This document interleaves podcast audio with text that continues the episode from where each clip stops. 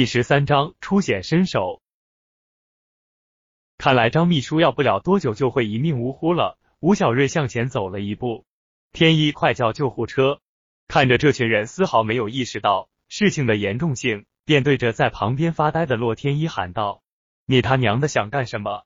吴小瑞刚把张秘书放平在地上，刚才骂自己的男人再次骂道：“我能救好他。”吴小瑞根本就不想跟他们这些人解释。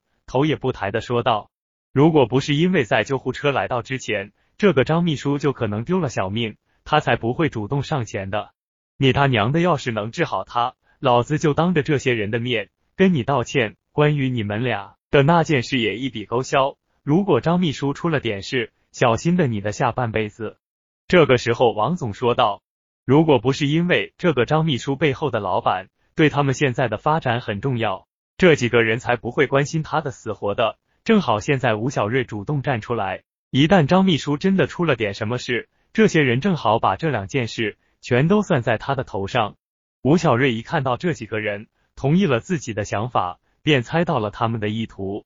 吴小瑞的脑海里立马就浮现出他今天看的那些针灸的针法，正好适合现在这种情况。把张秘书的上衣解开的时候，吴小瑞才意识到自己以前。根本就没有碰到过这种情况，现在他的身上又怎么可能会有针灸要用到的银针？他娘，老子算是看出来了，这就是你小子的阴谋！还没等吴小瑞反应过来，双手便被旁边的一个人给按住了。吴小瑞已经看到，在张秘书的心血管处的血液是越聚越多，再这么下去的话，肯定能把他的血管撑破。你们几个尽管拦着我，到时候真的出了什么事的话。就算你们把全部责任都推给我，照着李总的脾气，你们几个能有好果子吃吗？看着他们自作聪明的样子，吴小瑞提醒道。他们似乎也才意识到自己刚刚算错了一步，便放手让吴小瑞去做。只见吴小瑞握紧拳头，对着张秘书的胸口使劲的捶打着，每一次捶在胸口的几个穴位上，吴小瑞都能清晰的看到聚集在血管处的血液都能快速的散开。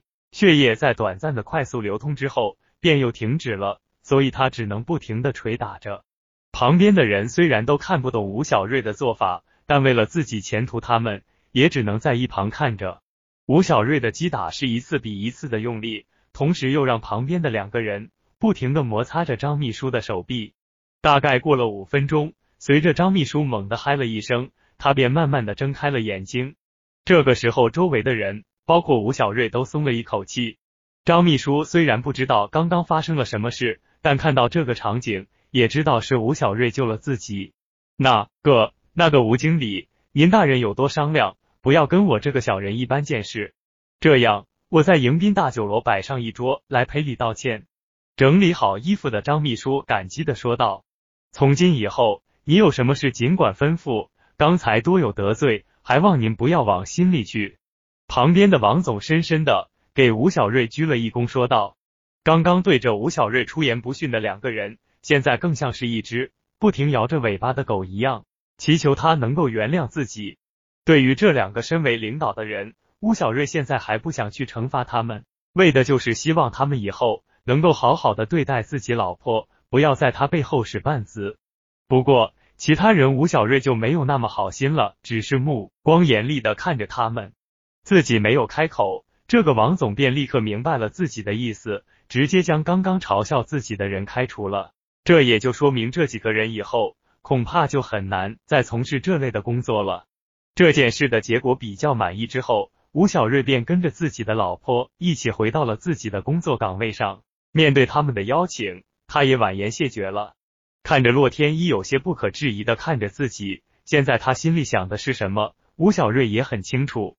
洛天依越想知道在他的身上发生了什么，他就越不告诉他。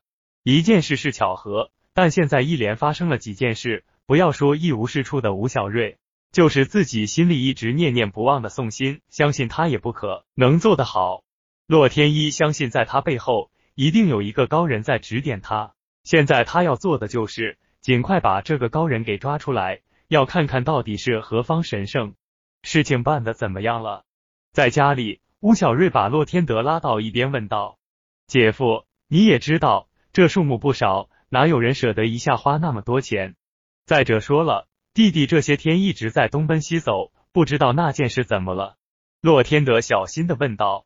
吴小瑞没想到自己只是随便问了一下，自己的小舅子竟然有这么多的话等着自己。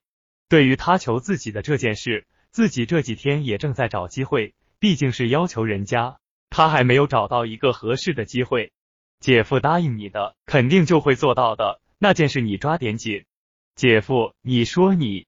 吴小瑞看了洛天德一眼，他也不敢再向下问什么了，便去准备晚饭了。这些天吴小瑞的伙食。可是提高了不少，小酒一喝，日子过得也很快活。以前不敢奢求的，现在却都体验到了。只是丈母娘看向自己眼神，还是一如既往的充满杀意。如果不是有洛天德在压制着他，恐怕他就要雇一些比三瘸子更凶狠的人教训自己。只要洛天德不在家，洛母就会找各种理由来骂吴小瑞，有时候也会对他动手。但现在的吴小瑞已经不是以前那个。只会站在原地任他打的人了。每次一动手，他就已经跑了老远。来到骆家也已经有了一段时间了，吴小瑞也好久没有看到自己的父亲了。想当初自己入赘到骆家的时候，父亲没少骂自己，但为了治病，他也没有把那笔钱的来处告诉自己的父亲。此时的吴小瑞的老家也发生了一些变化，本来平静的小山村，现在也是暗潮涌动。稍有不慎，便会被卷进到漩涡当中。